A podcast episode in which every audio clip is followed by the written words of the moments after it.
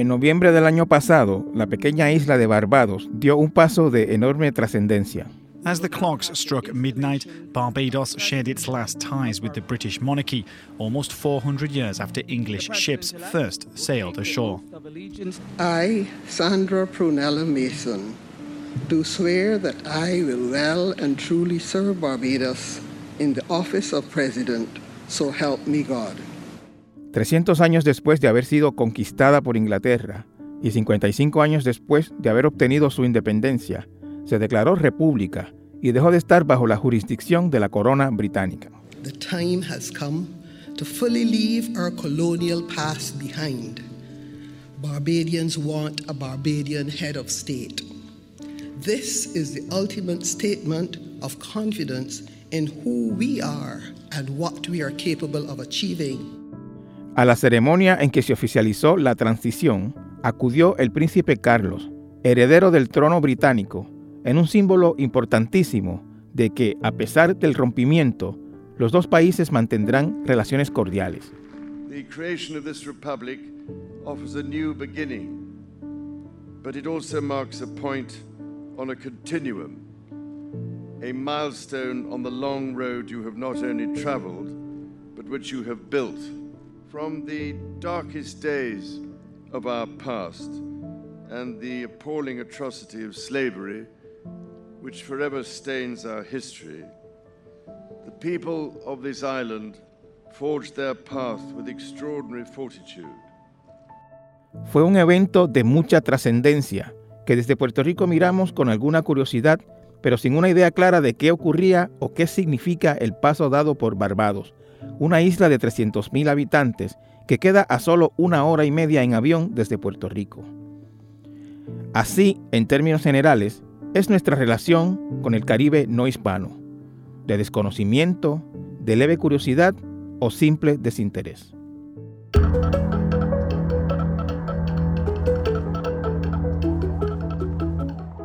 Nuestro invitado de hoy, el profesor Aarón Gamaliel Ramos, ha estudiado, escrito y enseñado sobre el Caribe no hispano por décadas.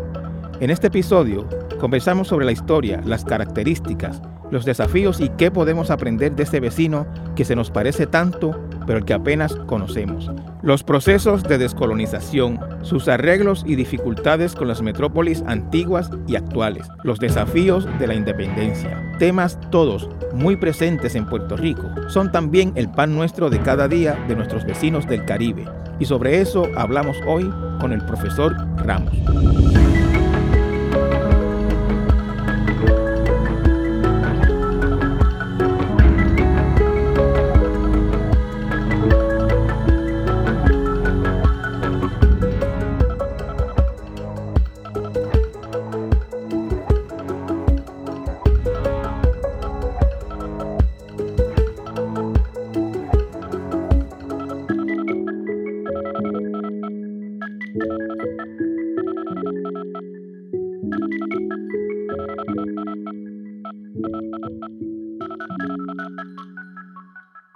Saludos al profesor Aarón Gamaliel Ramos, encantadísimo de tenerlo aquí en mi podcast. Bienvenido. Muchas gracias por la invitación. Estoy muy contento de conversar contigo. Profesor, yo, yo lo invité a este podcast porque eh, yo he, visto una, una, situación que hay en, eh, pues, en la conversación pública en Puerto Rico y es una gran eh, ignorancia o, o, o un gran desconocimiento de ese entorno que nosotros tenemos en el, en el Caribe. Eh, pues nosotros miramos a menudo a República Dominicana y Cuba como países hermanos. Y yo pienso que tiene que ver mucho la cercanía con esos dos países, con el idioma y con una historia bastante parecida. Eh, miramos a Haití por las tragedias continuas que ocurren en Haití y, y que, que, nos tocan y que nos conmueven a menudo. Eh, sin embargo, hay todo un vasto mundo alrededor de esos tres, de esos tres países que nosotros no, no conocemos. Yo pienso a veces que tiene que ver con el idioma. Los únicos otros países hispanoparlantes en el Caribe son Cuba y, y República Dominicana. Eh, y, y, quería pues que conversáramos sobre eso. Eh, pa, para empezar, profesor, eh, hace unos meses hubo una noticia importante con, con Barbados, uno de, los, de estos países nuestros parecía que estábamos hablando, los que hablamos de eso, que no fuimos muchos, parecía que hablábamos de un, de un país lejano o de una situación bastante eh, inusual o, re, o lejos o, o, distante de nosotros. Y Barbados está a una hora y media en Puerto Rico en avión, está más cerca que Miami, que Nueva York y que todos estos otros sitios. Eh, eh, eh, cuéntenos, profesor, para empezar una reflexión sobre esto de, de, lo que yo estoy hablando, de ese distanciamiento que nosotros tenemos con ese Caribe que no, que no conocemos. Bueno, tienes toda la razón cuando, cuando dices que el idioma común entre Cuba, Dominicana y Puerto Rico es un eje de identidad común también. Y que el Caribe que, que habla inglés y luego el Caribe que habla holandés y el Caribe que habla creol, que es Haití, que hay que decir, el, el, idioma de los haitianos no es el francés, es el creol, que es una lengua bastante difundida, dicho sea de paso, en otras partes del Caribe también se habla un creol parecido al haitiano. Y entonces esa, es, esa, esas historias eh, diferenciadas entre lo que hizo Inglaterra, lo que, hizo, lo que hicieron los franceses y lo que hicieron los holandeses, cómo constituyeron esas sociedades, eh, diferente a lo que hicieron los españoles, es, es importante. Por ejemplo, y este es el, el, otro factor importante, la demografía racial. Si los españoles quisieron en América, en esta parte que era la, el, el, el, punto de entrada a América del Sur y a Centroamérica, quisieron los españoles siempre reproducir a España en América. Por eso tenemos en Cuba, en Puerto Rico, en Dominicana, pueblos que se parecen mucho a los de España, ¿verdad? Incluso hay una canción muy racista que se toca en el sur de España, que dice, pero la tengo que decir porque siempre me interesa sociológicamente, que dice, La Habana es Cádiz con más negritos. Apareció mi ventana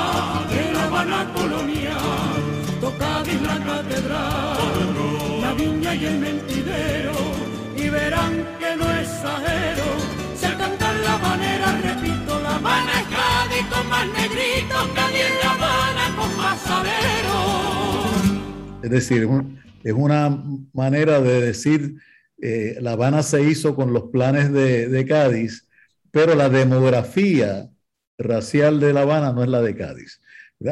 Y nosotros, es, decir, eh, nosotros eh, cuando viajamos por el Caribe, digo nosotros porque yo he estado en cruceros, que los cruceros son una manera también que tienen los, los puertorriqueños y las puertorriqueñas de visitar ese Caribe no hispano eh, algunas veces la, las personas ni siquiera se bajan del, del, del, barco, ¿verdad? Que eso me parece muy interesante. Y además el tiempo es muy corto para, para, conocer esa sociedad. Y entonces hay un factor que a mí me preocupa mucho también, son los comentarios que hacen, ¿verdad? Este, este, mira, aquellos negritos, es decir, la, el puertorriqueño identificándose como, como una... Eh, una persona, un ciudadano del Caribe que, que mira a los otros ya con el distanciamiento del color de la piel. Y, y, ese es el, el, tercer punto que quiero destacar, el hecho de que las colonias que construyeron holandeses, franceses y, y, y neerlandeses, holandeses, y eh, franceses e ingleses, eh, fueron demografías de mayorías negras y minorías blancas, no así el caso de las colonias españolas. Eh, yo, yo, yo, lo, que, lo que tengo entendido, profesor, me corrija si, si me equivoco, es que, es que en, la, en las islas del Caribe pequeñas, ¿no? Como, como en Curazao, en el caso de los holandeses, o, o, las islas vírgenes británicas o Dominica, en el caso de los, de los británicos, pues básicamente eran, eran, eran, eran plantaciones no, no, no, no se trató de establecer ahí una sociedad ni nada por el estilo, eran plantaciones. Y por, lo, por, esa, por esa razón es que en, esos, en esas islas casi la totalidad de la población es negra. Eran sitios donde sencillamente traían esclavos y uno fue otro capataz para, para dirigirlo. Tienes toda la razón, tienes toda la razón. Incluso eh, eso se, se, se manifiesta en, en, el grupo minoritario que fueron los europeos en esas colonias. Digamos, si uno visitara a Jamaica en la máquina del tiempo, eh, en el siglo XVII, que es cuando empieza todo, todo ese eh, eh, empuje de los países del norte de Europa para competir con España y desplazar a España, que era el proyecto, ¿verdad? Desplazarla. Solo lo, lo, logra en el, en el, Gran Caribe, solo lo logra en Jamaica, dicho sea de paso, porque casi todo el Caribe no hispano está fuera del Gran Caribe. ¿verdad? Si uno este, excluye las Bahamas y las Islas Turcas y Caicos, eh, como, islas grandes, eh, países más, más, eh, más, importantes en términos de su, su vida económica, su vida política, pues si uno visitara, hubiese visitado a, Jamaica en aquellos tiempos, prácticamente si miraba para todos lados, iba a ver personas afrodescendientes.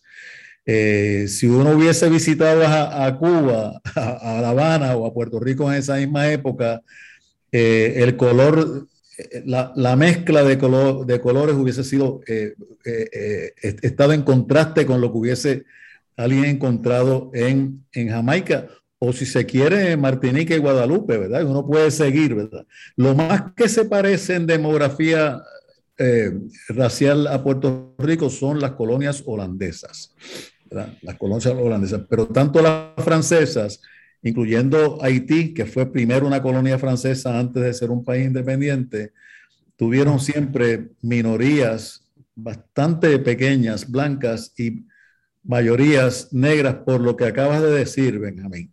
Es decir, el, el, el, el interés de España era uno, el interés de la, la metrópolis del norte de Europa era fundamentalmente económico y entonces construyeron, como tú dices, eh, eh, plantaciones y ese, e, ese era Jamaica para ellos, la plantación, no tanto una sociedad plenamente constituida como ocurrió en el Caribe hispano. Bueno, fue, fue, un poco lo que, lo que había en Haití, con la diferencia de que Haití pues era, como, era una eh, extensión territorial mayor que, que la mayoría de las otras islas pues había una cantidad muchísimo más grande de esclavos, que fue lo que propició la, la revolución haitiana, ¿no? La, la, la, enorme superioridad numérica de negros versus franceses. Correcto, correcto, sí. Y ahí el, el contraste. Sí, yo cuando, cuando ofrezco el curso de Caribe no hispano en el Centro de Estudios Avanzados, eh, le digo a los estudiantes el primer día de clase que imaginen un viaje desde la Florida hasta las Guayanas, ¿verdad? O hasta Venezuela, si se quiere, que es también parte de ese mundo del norte de Sudamérica que, que, que luego conocimos como las Guayanas. Eh, vamos a ver, sería un viaje bien interesante porque en cada puerto íbamos a ver eh, sociedades diferentes, ¿no? Es decir, mucho contraste. Y de hecho, dicho sea de paso, eh, a mí me interesó mucho meterme en, los estudios del Caribe por la literatura sobre viajes, ¿verdad? Eh, tanto este, la de Claude Levi Strauss, que es una que, que, llega a Martinica y después se ve obligado a ir a Puerto Rico, empieza a contrastar Martinica con Puerto Rico, ¿verdad? Este, eh, en fin, muchos viajeros hicieron lo que yo les recomiendo a los estudiantes, viajar por el Caribe y entonces escribir sobre estos contrastes.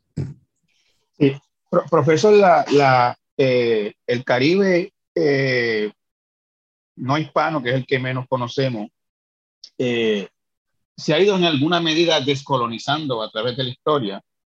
Incluso en el siglo XX, pues varios se declararon, son hoy naciones independientes. Hay otros que tienen otro tipo de arreglo. Eh, por ejemplo, en el caso de Guadalupe y Martinica, son, entiendo, el equivalente a un estado de Francia. Se llaman departamentos, pero son pues, parte de Francia. Correcto. Y, y tienen, entiendo que tienen eh, eh, representación en el Parlamento francés y, tienen prácticamente todos los derechos de, de, los franceses, aunque sabemos que hay una, una, unas dificultades en esa relación que se quedaron manifiestas muy recientemente. Barricadas se alinean en las calles de la isla francesa de Guadalupe. Las protestas contra las restricciones por el COVID-19 entraron en su segunda semana. La obligatoriedad del pase sanitario y la vacunación de los trabajadores de la salud impuestas en el país han provocado disturbios en la isla francesa donde se han registrado saqueos nocturnos y enfrentamientos con la policía. Eh, eh, aparte de Puerto Rico, eh, ¿qué, qué, colonia clásica llamada colonia queda, queda en el Caribe? Bueno, quedan muchas, pero son, son muy pequeñas, la mayor es Puerto Rico. Eh, todavía, aunque no se llaman colonias, la palabra colonia es una mala palabra en el lenguaje de las metrópolis. Incluso cuando uno visita alguna metrópoli, incluyendo Estados Unidos, y habla de que Puerto Rico es una colonia, los estadounidenses se sienten incómodos porque la palabra colonia no les gusta. En el caso de Estados Unidos, por el hecho de que esa nación surgió de una lucha anticolonial. Entonces, eh, en Estados Unidos se prefieren dos palabras, la palabra territorio y la palabra posesión ultramarina, ¿verdad? Y lo mismo ocurre en el caso de, de, Holanda. Los, los, eh, el gobierno de Holanda en 1954, dos años después del Estado Libre Asociado, eh, llevó a cabo una serie de cambios y convirtió a todas sus colonias en, países y comenzó a llamarlos países, países del reino. Pero ni, ni, Holanda, aunque lo llamaba países, seguían siendo eh, territorios. Hay un paralelo bien grande entre los territorios holandeses y los territorios de Estados Unidos, porque en ambos casos eh, se llevan a cabo cambios en la década del 50 y en ambos casos Naciones Unidas declaró, primero Puerto Rico en el 52, después en el 54 eh, con Holanda, que ya por ese cambio que llevaron a cabo, que incluía un cambio lingüístico, ya no se van a llamar colonias, eh, dejaban de ser colonias. Pero como, como sugieres, Benjamín, los, los, los habitantes de, de esos territorios todavía saben que, que son colonias, ¿verdad? Eh, el, el, único país que en el, caso, en el, caso, de Holanda estamos hablando de Curazao y de Curazao, eh, Aruba. Bueno, Aruba, no, Aruba es independiente. no? No, no, no, Aruba, Curazao y Bonaire en el sur. Y Bonaire. Y en, el, y, en, en el, la parte norte del arco oriental de las Antillas, San Eustaquio, Saba y San Martín. San Martín es una isla dividida en, dos países, ¿verdad? La parte eh, eh, neerlandesa es parte de, ese, de esos seis territorios de, y, el, y, el arreglo, es, yo, yo, tengo entendido que se llaman parte del reino, como usted dice. Eh, con, con, gobierno propio, pero parte del reino. Eh, en el caso de Holanda te refieres. En el caso de Holanda, exacto. Sí, déjame explicar esto. Eh, en el 1954, todos los seis territorios formaron parte de una especie de federación aunque no se le llamó nunca federación, pero una, parecía como una federación de territorios holandeses en el Caribe con sede en Curazao, incluyendo Surinam, que en aquella época se llamaba la Guayana holandesa. O sea que tenemos todos esos territorios de los cuales hemos, hablado, que hemos mencionado, eh, con un parlamento en, en Curazao, eh, eh, y, con representación demográfica de nuevo, es decir, que, los países más pequeños tenían menos representación, menos asientos. Y, y perdóneme, profesor, e, e, esa federación que no se llamaba federación independiente, entre comillas, o parte de, de, Holanda. parte de Holanda seguía siendo una colonia federada. Es como, si, como si Puerto Rico e Islas Vírgenes de Estados Unidos se convirtieran en un, eh, ahí no sería tanto una federación porque son dos islas, pero vamos a suponer que, que sí, que, que, que, lo hacían y entonces pues, pues siguen siendo colonias, pero seguramente tendría, hubiesen tenido otro nombre. Serían, vamos a suponerlo de esta manera, sería eh, una colonia de, que, eh, con, que la constituya más de un territorio. Que más de un territorio, sí. Y entonces eh, Aruba se separa de esa federación y forma lo que se llama el estatus aparte, que sigue siendo parte de Holanda, pero fuera de la federación. O sea, decide salirse. ¿Qué es lo que hubiese ocurrido si Estados Unidos hubiese creado una unión de sus dos colonias en el Caribe? En algún momento, por, por muchas razones de las cuales podemos hablar, eh, o Puerto Rico o Islas Civiles hubiesen querido tener una relación directa con, con la metrópoli y no en el combo de, de, de, de estar unidas, ¿verdad? Sale, y esa noción de estatus aparte es importante, porque luego, en la década del 70, ocurren dos cosas. Una, que, que, Surinam se va, pero se va para, para ser un país independiente. El 25 de noviembre de 1975, el Parlamento holandés decidió acordar la independencia de Surinam. En el país sudamericano comenzó a regir una constitución de tipo parlamentaria y Henk Arron, político de origen criollo, asumió como primer ministro. En estas circunstancias, miles de ciudadanos decidieron conservar la nacionalidad holandesa y emigraron hacia los Países Bajos. Y la manera que lo hizo fue una manera muy, muy drástica. No, no lo consultó, realmente fue una especie de un golpe a los holandeses, un golpe militar y somos independientes y punto, ¿verdad? En 1975 sale Surinam de la, eh, del conjunto, la Federación de las Antillas Neerlandesas en el Caribe y, seis territorios en el Caribe, eh, con Aruba como la única posesión que tenía un estatus Estando en esa situación, esas seis, fuera de la federación, comienza el debate de, un cambio de estatuto. Y el cambio de estatuto consistió finalmente, luego de, muchas discusiones, ¿verdad? Se discutió mucho, hubo grupos de estudio, hubo plebiscitos y todo eso. Eh, terminan los holandeses creando dos tipos de países en el Caribe. Unos, tres, que tienen una especie de estatus aparte, Aruba, que fue y San Martín, que continuaron llamándose países, países de Holanda en el Caribe. y los pregunta tres, San Eustaquio, San, Eustaquio, Saba y Bonaire, pasaron a ser municipios de Holanda en el Caribe. la, pregunta que yo me hago desde acá, eh, eh, profesor, es si en términos generales sea, uno sabe que, por ejemplo, en Puerto Rico, pues hay una insatisfacción bastante grande con el arreglo que hay con Estados Unidos y unos lo quieren cambiar hacia un lado y otros hacia otro. Si en términos generales se puede decir si las sociedades eh, de Curazao, de Bonaire, etcétera, están conformes con ese arreglo o hay, o hay ansias o, o reclamos de algo distinto. Sí, se, se parece mucho a Puerto Rico. Vamos a empezar diciendo que, se, que, que todo esto se parece a Estados Unidos porque el único país que, que, que quiso integrar plenamente a sus colonias en su seno, como tú señalaste al principio de la conversación, ¿verdad? Fue Francia y fue Francia por la Revolución Francesa, ¿verdad?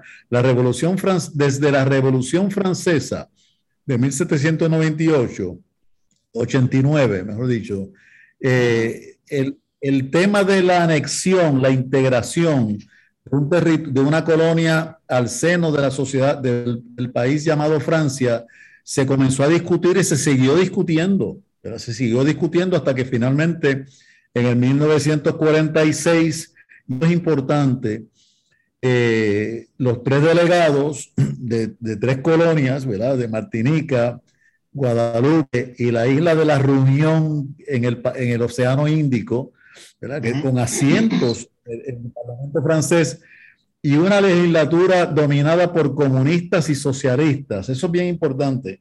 La legislatura en el 46, cuando Amy Cesier y los demás presentan la propuesta para convertirse en un departamento, que tú bien señalaste que es el equivalente al Estado americano, esa legislatura es una legislatura abierta a la posibilidad de una integración.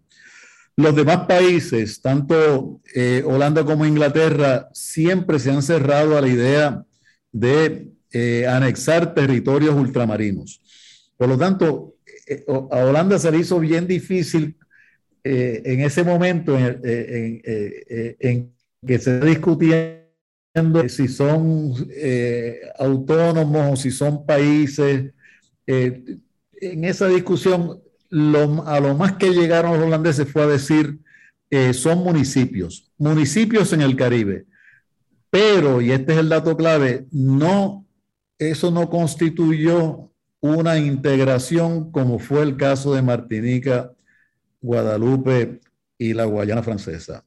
Y le, preguntaba, le preguntaba, profesor, si hay en Curazao, en Bonaire, en, en estas otras islas, el movimiento o anexionista o independentista, o, o, o, si eso es una parte importante del debate en esos sitios. Sí, siempre, siempre se ha debatido, incluso en, en Martinica y Guadalupe, que ya están integrados, todavía hay movimientos independentistas. De hecho, uno de los partidos principales en Martinica es el Partido Independentista Martiniqueño. What began more than a week ago as a strike over mandatory vaccines for health workers is now a full-blown demonstration against the French government. People here say they don't trust the vaccines or politicians in Paris. Le problème en Guadeloupe est beaucoup plus profond. The problems in Guadeloupe run deep. The cost of living is high. There's no training for young people, no jobs for the skilled. We feel totally ignored by France. They pile obligations on us without understanding us. Ya que no, no, no cesó la, la, la, la lucha por la independencia en, en, en un territorio eh, incorporado como departamento a Francia. Pero hay que decir esto, el proyecto independiente es central en ninguno de los lugares. Se mantiene la independencia como, como un grito, como siempre que hay problemas con Holanda se, se, saca la tarjeta de la, carta de la independencia pero no, el, el, el, paso hacia la independencia no está trazado. Sí, yo, así como yo lo, lo, veo, ¿verdad? No, no hay un camino hacia la independencia donde la gente diga, vamos por aquí, sino que se encuentra ahí por los, conflictos interculturales que hay entre Holanda y, sus, y, sus, y sus sociedades en el Caribe, pero no, no, parecido a Puerto Rico, no es un proyecto cuyo camino está, está abierto, está trazado, sino que está ahí dando vueltas, siempre permanece como algo eh, importante en el debate político.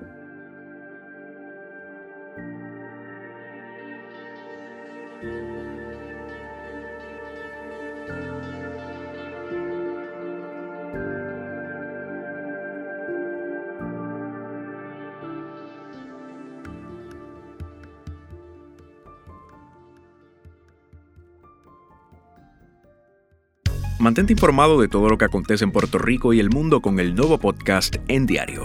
Escúchanos mientras te preparas para tu día. En Diario, de lunes a viernes en todas las plataformas de audio o elnuevodía.com slash podcast slash en diario.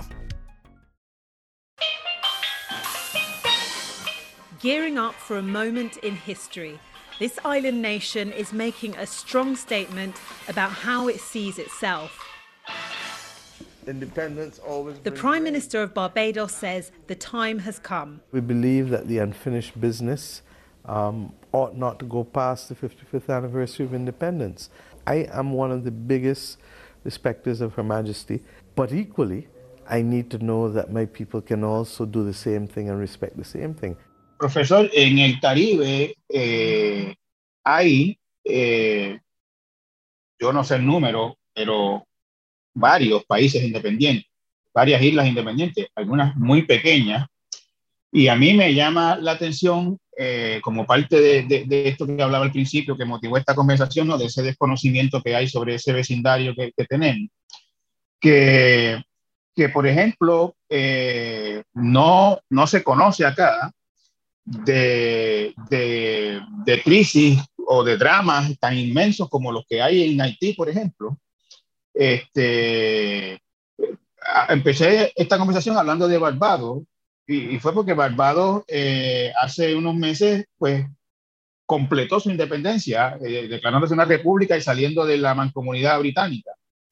Eh, Barbados es una isla como de, tengo entendido que como de algunos 400 mil habitantes, este, relativamente próspera. Eh, cuéntenos de, de, los países independientes del Caribe, empezando por Barbados. ¿Qué, qué, qué, cómo es esa sociedad de Barbados? Que, no, se oye, por ejemplo, de barbadianos o, como sea el gentilicio eh, saliendo en Yola hacia otro sitio. No, no, no, porque la, situación económica y social de estas islas, que son mayormente islas turísticas, eh, no llega a ese punto. Y además la, eh, hay una migración muy grande, pero se dirige a Europa, al Reino Unido. Hay comunidades importantes de, de jamaiquinos, barbadenses en, en, Inglaterra. Pero como señala, la población no es tan grande como para que se manifieste, ¿verdad? No, es lo mismo una salida de chinos de China que de, que de Barbados, que tiene una población muy pequeña. Por ejemplo, Saint Kitts y Nivis, que los españoles llamaban San Cristóbal y Nieves, tiene San Cristóbal, son dos islas formando un país. San Cristóbal tiene 20 mil habitantes y Nieves tiene 10. Eh, eh, juntos eh, escasamente llenan el Irán Bithorn. Si estamos hablando de países que son independientes, que eso me parece significativo, con poca población, pero tienen arreglos económicos que les permite ser independientes. ¿verdad? A veces en Puerto Rico miramos la independencia como algo que, que es una tragedia, pero en el Caribe, cuando, cuando eh, se independizan las colonias británicas en el Caribe, en la década del 60, una isla tan pequeña como Antigua, que es sumamente pequeña, bueno, menciona Saint Kitts y Barbados, ¿verdad? Las grandes ahí son Jamaica y la Guayana y Trinidad, ¿verdad? Son las, las islas más, más conocidas. Pero hay unas que son sumamente pequeñas que viven casi exclusivamente del turismo, pero también de las finanzas extraterritoriales, ¿verdad? Lo cual, eso es Granada, lo cual eh, tiene otro, otro, provoca otro tipo de problema. Otras complicaciones. Como dicen, no, la gente no está saliendo en masa de ahí. De Haití sí, pero no de esas otras islas. Yo, yo lo que quería era que como que conociéramos un poco, este, pues así eh, lo que se pueda, ¿no? En este, en este espacio tan, tan limitado. Eh, ¿cuál, es, por ejemplo, eh, Barbados y Bahamas son países cuyos niveles de vida son bastante parecidos al, de Puerto Rico. No, no, no, hay mucha diferencia. Yo he estado en Bahamas más de una vez y, e incluso durante un, un huracán devastador que hubo allí donde pues estaba el gobierno con, pues, con las dificultades que tienen todos los gobiernos, etcétera, y, la, y el reto de una tragedia de esa magnitud, pero estaba trabajando. Eh, e incluso había asistencia de Estados Unidos, que tiene una relación muy, tiene un, o sea, queda, Bahamas queda muy cerca de la Florida. Y, y, y hay este, eh, acuerdos de cooperación, e incluso tengo entendido que los presidentes de Bahamas pueden viajar a Estados Unidos sin pasaporte. Sí. Eh, eh, pues, pues quisiera pues que nos, que nos contara un poquito de la vida, de, de, de, de las dificultades, de los retos y la, y la vida, en, por ejemplo, en Bahamas y Barbados, que son de los países más prósperos del Caribe. Sí, son países prósperos. Eh, tienen, en el caso de Bahamas, por cercanía, tienen acuerdos particulares con Estados Unidos, de modo que uno puede viajar de Estados Unidos a, a las Bahamas con mucha facilidad, incluso hacer la inmigración en, eh, hacia Estados Unidos de vuelta, hacerla en, en el propio aeropuerto de Bahamas. Como tú habrás experimentado eso. Así, así mismo es, sí. Eh, ese ese arreglo eh, lo tiene también Aruba y Curazao, ¿verdad? con Estados Unidos, porque una vez sale Inglaterra y Francia y, y Holanda, dejan potencias significativas en el Caribe, la gran potencia es Estados Unidos. Estados Unidos estableció acuerdos con todas ellas. Esto que te digo de Bahamas también lo vas a ver en las holandesas, ¿verdad? Este, mucho turismo americano. Yo digo muchas veces, Benjamín, digo muchas veces, eh, son colonias de Holanda eh, son posesiones de Holanda, pero enlazadas más con Estados Unidos que con Holanda. ¿verdad? y, y, eso lo vas a ver tanto en las holandesas como en las inglesas. No tanto así en las francesas, pero por lo menos en esos dos espacios, eh, eh, la, eh, visitar a Bahamas o visitar a Barbados desde Estados Unidos es sumamente fácil. Hay relaciones muy íntimas, incluso hay acuerdos sociales y de, muchos tipos.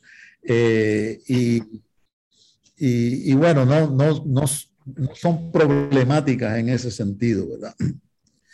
Eh, Estados Unidos tiene tres grandes preocupaciones con estas islas.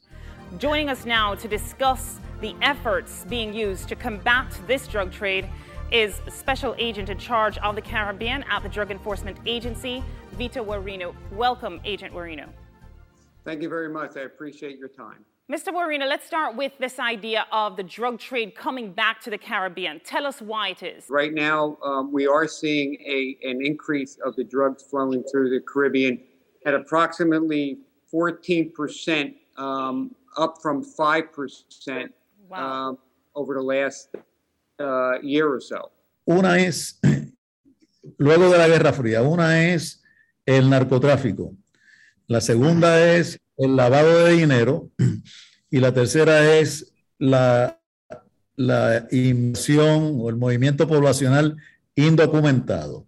Y entonces, claro, Estados Unidos también quiere establecer relaciones con esas islas, con ese mundo, porque por su naturaleza turística, las personas que vienen de otros países para entrar a Estados Unidos de manera indocumentada, eh, por ejemplo, los haitianos, eh, utilizan mucho, eh, pueden, pueden ir de, de, Haití a las islas turcas y caicos, de las islas turcas y caicos a Bahamas, y entonces por, por la, facilidad del flujo, podrían entrar a Estados Unidos.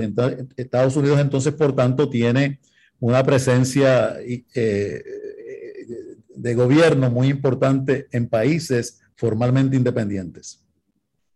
Eh, cuando usted dice la, preocupación con el narcotráfico, todos sabemos pues que estas islas son puentes de, tráfico de drogas desde Sudamérica hacia Estados Unidos eh, y, y, causa muchos problemas, especialmente en, en, como en Puerto Rico.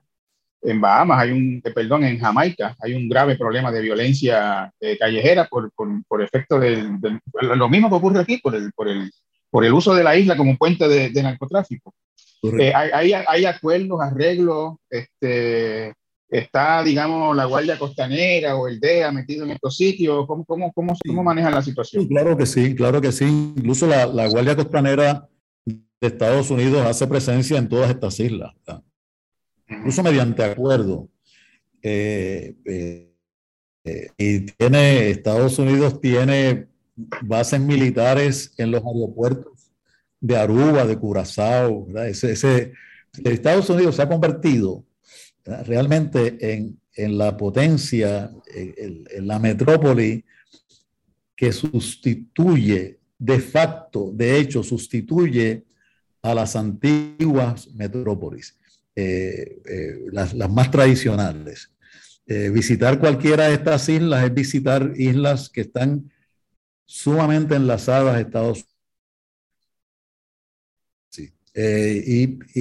Y, bueno, también por el problema del, lavado de dinero, ¿verdad? Este, muchas de ellas para sobrevivir están metidos en las llamadas bancos extraterritoriales, como es el caso de Panamá.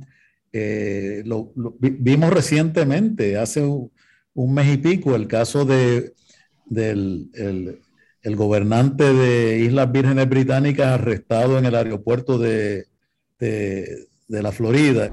And new at five, the premier and port director of the British Virgin Islands were arrested in Miami in a cocaine smuggling scheme. This is Olivine Maynard. He and Alturo Fahey were arrested on drug trafficking and money laundering charges after meeting at Opalaca Airport with an undercover agent posing as a Mexican cartel member. They were promised an initial payoff of $700,000 for helping smuggle cocaine into the U.S. Por la, la, la importancia que tiene eh, el sector financiero y el narcotráfico en estas, en estas islas. En, algún sitio leí, profesor, que, que, que, el gobierno británico se estaba planteando quitarle la, el gobierno propio a Islas Vírgenes Británicas a causa de esta situación. ¿Eso es correcto?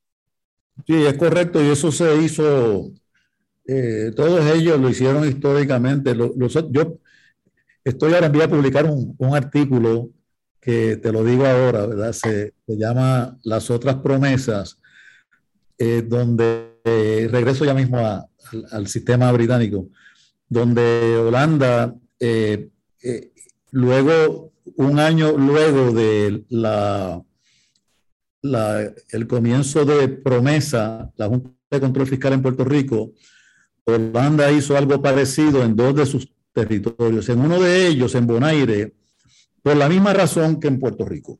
Dijeron, eh, eh, eh, los gobiernos son un antro de corrupción, hay que intervenirlos. En el caso de Bonaire, colocaron un, enviaron un holandés que iba a velar por el buen, por el buen gobierno que está en este momento en esa función. Estamos hablando ya hace varios años. Eh, y, y, lo que hace es que, que, el gobierno le informa, ¿verdad? Hay un diálogo entre el representante holandés y el gobierno de Bonaire para garantizar el buen, lo que ellos llaman el buen gobierno. Y en el caso de San Eustaquio, que nosotros llamamos Statia, se, se, le llama Statia, eh, normalmente en el, en el lenguaje caribeño, en esa isla más pequeña, en el norte del Caribe, los holandeses hicieron algo un poquito más radical. Que esa persona, esa persona removió el gobierno completamente. Es decir, que, que todo lo que era gobernante, legislatura, este, todo eso en la isla de San Eustaquio fue eliminado, cancelado, y ahora la maneja una persona, o no una persona, un delegado nombrado por el gobierno bueno, cuando sucedió lo de, las Islas Vírgenes Británicas, que dicho sea de paso, son islas con mucha autonomía, porque las Islas Vírgenes Británicas, las colonias británicas en el Caribe, a diferencia de Holanda, sí tienen constitución, ¿verdad? tienen una constitución. Y en el, en el año 2002, Benjamín, los holandeses accedieron a algo que era sería prácticamente imposible en Estados Unidos, y es la que incluyeran en la constitución de las, de las colonias una disposición dándole preferencia a los nativos, a los nacidos en la isla, frente a los que venían de, de Londres o de Inglaterra, ¿verdad? De modo que si usted eh, quería ser miembro de, la, de las Islas Caimán, o de las Islas Vírgenes Británicas o de cualquier colonia británica, en la Constitución estaba escrito de que la preferencia la tenían los nacidos y criados ahí. Eh, bueno, las Islas Vírgenes Americanas, cuando eso pasó, le plantearon a Washington si podían tener lo mismo y por supuesto Washington le dijo que no. después, después de Islas Vírgenes venía Puerto Rico, si se lo concedían a, a Islas Vírgenes. Exactamente. O sea que, que, es sumamente interesante lo que está pasando en términos de las relaciones. Ha habido una protesta grande. Una vez Inglaterra anuncia, como tú acabas de decir, anuncia, bueno, si, si ustedes siguen en esto, lo voy a, regresar al gobierno esto, que es una cosa que Inglaterra ha hecho antes. La Inglaterra, eh, hace unos años, en las Islas Turcas, eh, retornó al gobierno directo. ¿verdad? nosotros vamos a manejarlo desde, desde Londres, el gobierno del Caribe, tal como lo hicieron los holandeses en, el, en, en, San Eustaquio. Eh, pero hay mucha oposición, porque aquí entran también otros factores, y es el gran debate que se está dando ahora en los países independientes del Caribe anglófono, constituidos en CARICOM, que es una yo diría, la, la, más importante organización de países en esta región. ¿verdad? Y CARICOM tiene un programa de 10 puntos, el programa de reparaciones, que es un llamado que comienza ese programa de reparaciones eh, solicitándole al Reino Unido que ofrezca excusas por los años de esclavización que, que tuvieron los, los, los, los afrodescendientes en las colonias británicas. What reparations would you want? Reparations actually begin with an acknowledgement of the historical injustices by way of chattel colonial and neo colonial enslavement. And therefore, one of the things that we are calling for is an all party parliamentary commission of inquiry for truth and reparatory justice to explore the impact of this history on our present. Y entonces sigue, ¿verdad? Siguen otros nueve puntos, entre los cuales, además de ese, que ya es importante, Eh, la reparación implica eh, que, desde que está, de, que Inglaterra eh, ofrezca dinero. Para, para, mejorar la educación, la economía de los países, también que reconozca la importancia de la educación sobre África, que bueno, ni te cuento, son 10 puntos muy fuertes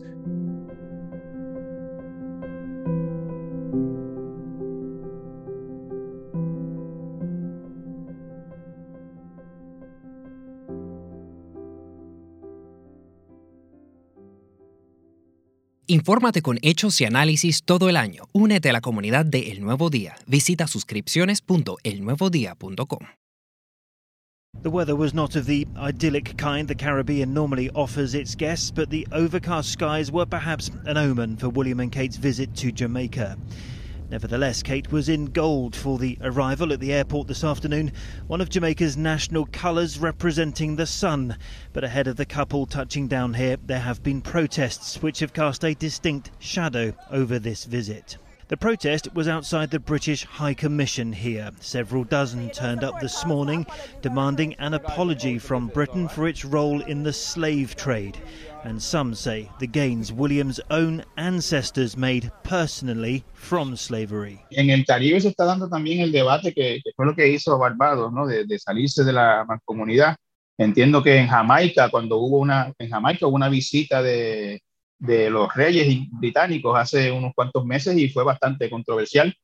Incluso se produjeron unas imágenes que, que ofendieron bastante la, a, la, a, la, sociedad jamaiquina con la, la reina saludando a los, a los, negritos a través de una verja. Sí, sí. Eh, ese, ese, debate está en proceso también incluso en Jamaica, ¿no? Sí, está en proceso y Jamaica, podemos augurar, Jamaica será eh, la próxima monarquía constitucional que aunque parece, parece raro, ¿verdad? Para mucha gente hablar de Jamaica como una monarquía constitucional.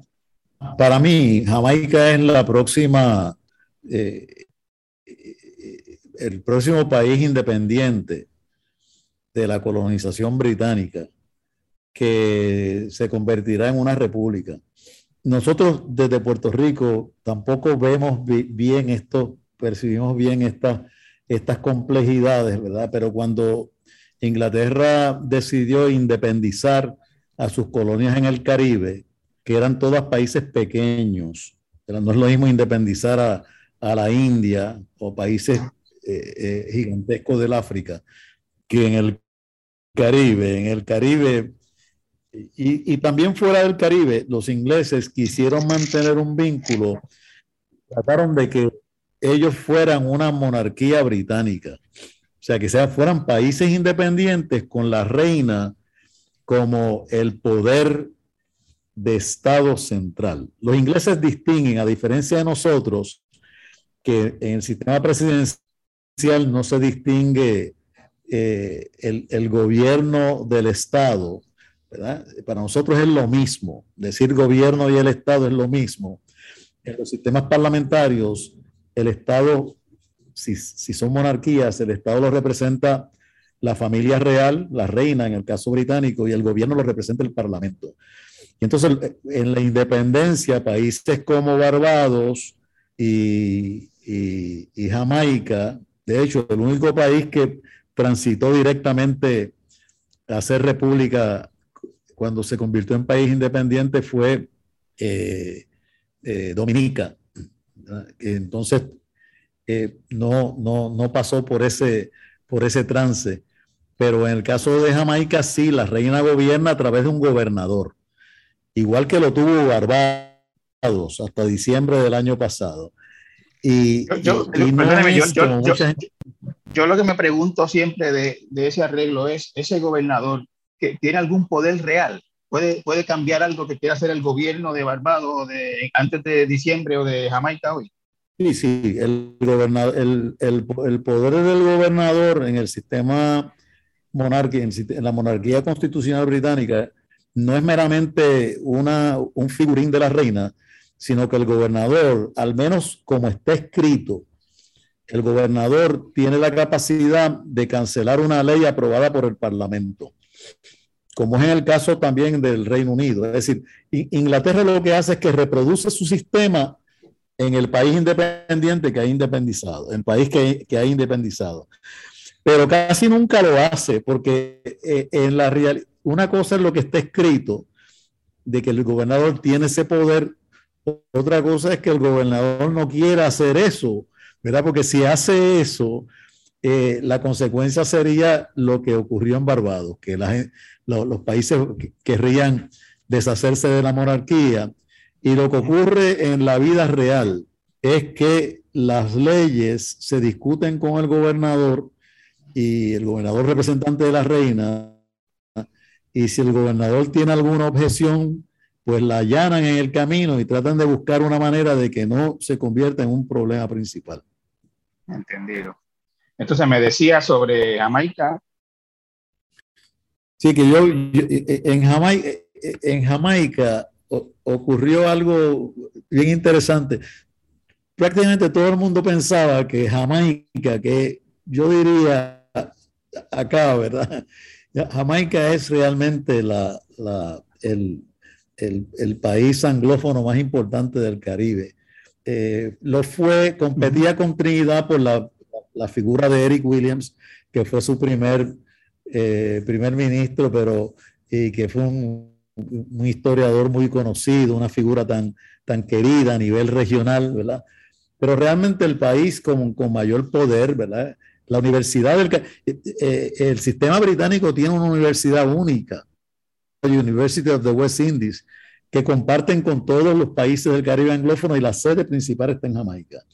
Y mucha gente eh, en- eh, eh, después de la independencia pensaba que el primer país en, en abandonar la monarquía constitucional iba a ser Jamaica. It now fell to the Prime Minister to receive from the Queen's representative the constitutional instruments of Jamaican independence and to convey to the Princess the speech from the throne, in which the Queen congratulated all who had guided Jamaica to her new status and expressed hope in the nation's future progress and prosperity.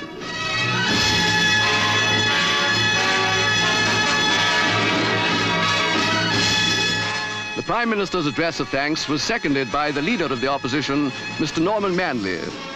The first session of Parliament of Independent Jamaica was opened. It followed the pattern of Westminster, the mother of parliaments, from which democracy has spread and flowered in so many lands. 300 years of British government had come to an end, and peacefully, one more nation had been helped to achieve its yearning for self-government. Pero ello no ocurrió por una razón, es que la gente tiende a enamorarse de la reina. La reina ocupa un papel, dicho sea de paso, no solamente en el caso anglófono, sino la reina holandesa también hace lo mismo. Uno vi- visita el Día de la Reina en Curazao y Aruba y la gente se lanza a la calle porque la reina tiene este papel de ser una especie de, de figura conciliadora y cuando hay algún problema en el país, en este caso Jamaica, que es el que estamos hablando, con una decisión del gobernante, del, del parlamento, la gente siempre puede acudir, ¿verdad? hacer llamados públicos que lleguen al oído del, del gobernador y que entonces que la reina intervenga para que lo que está haciendo el parlamento cambie a algo más favor- favorecedor de lo que quiere eh, la población.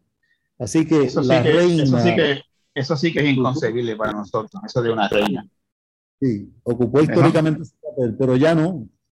Yo acabo de señalar lo que pasó recientemente, ¿verdad? La gente en Jamaica y en la, la Honduras británica, en Belice, le dieron la espalda a la reina, porque la, la figura de la reina eh, es asociada ahora al racismo. Y como mencioné cuando hablaba de las reparaciones, el racismo es tema principal hoy, tema principalísimo hoy en los países anglófonos, ¿verdad?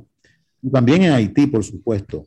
Eh, es decir, el problema de las reparaciones, que en Puerto Rico prácticamente de eso no se habla, pero el problema de las reparaciones es algo que se discute todos los días. Bueno, al punto, como te, te he señalado, ¿verdad? al punto de que CARICOM estableció un programa de 10 puntos sobre reparaciones que hay que leer, que hay que leer porque es sumamente interesante.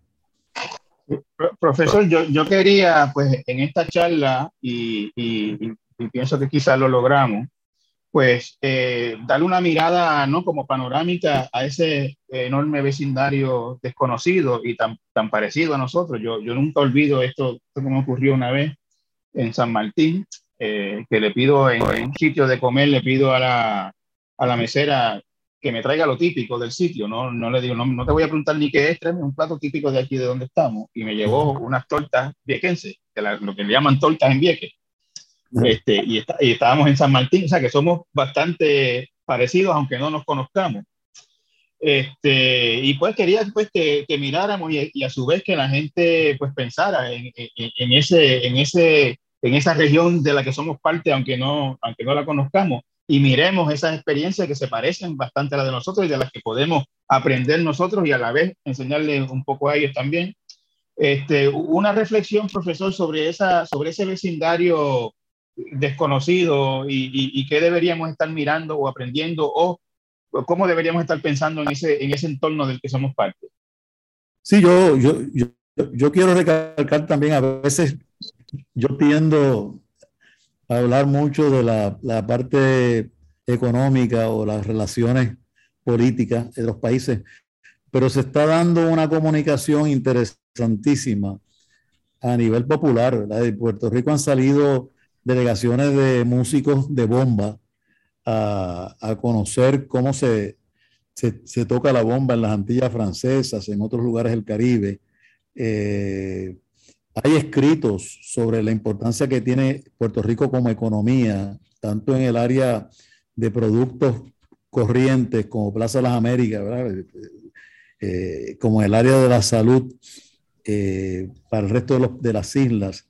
Eh, mucha gente confió eh, durante mucho tiempo que Puerto Rico iba a convertirse en una especie de, de hospital del Caribe, recibiendo a, a, gente de otras islas, como se hace, digamos, entre Aruba y Venezuela.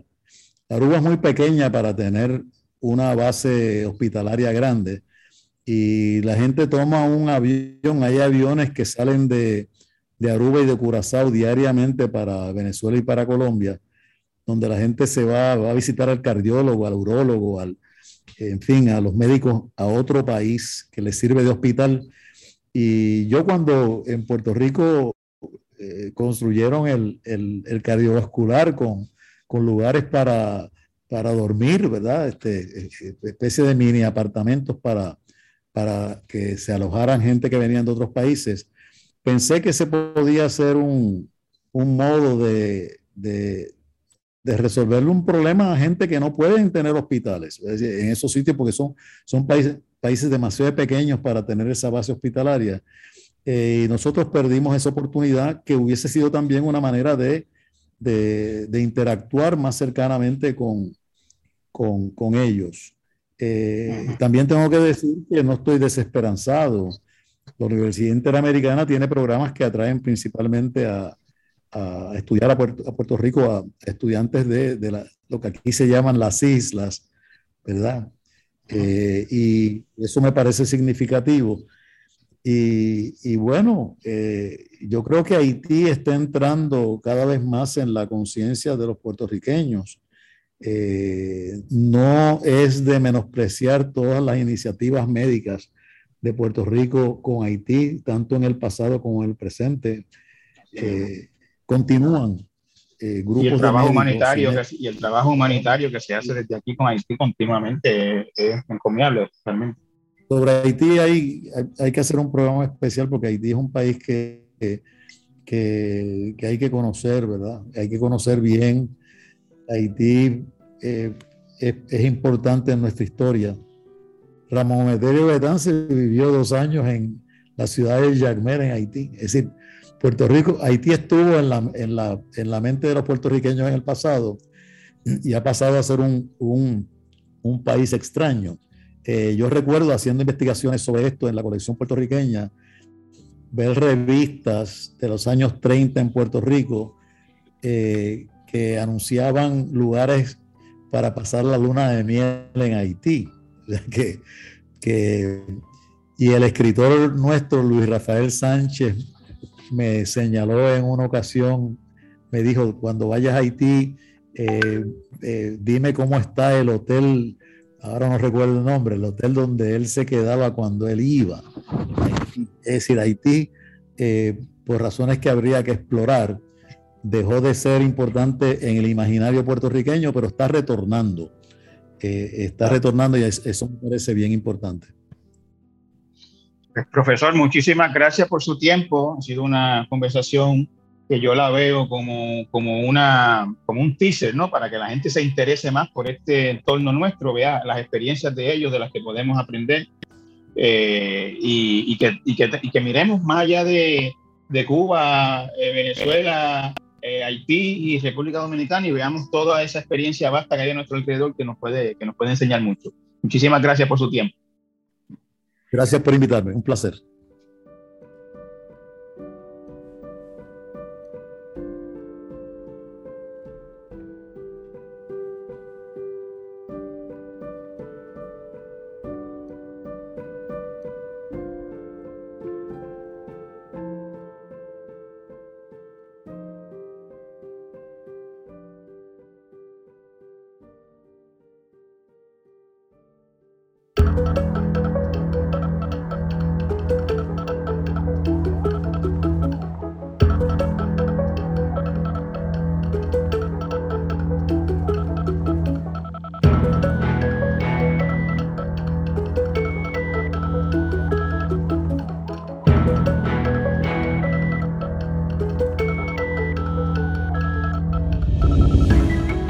Torres Gotay Entrevista es una producción de Jeffar Media.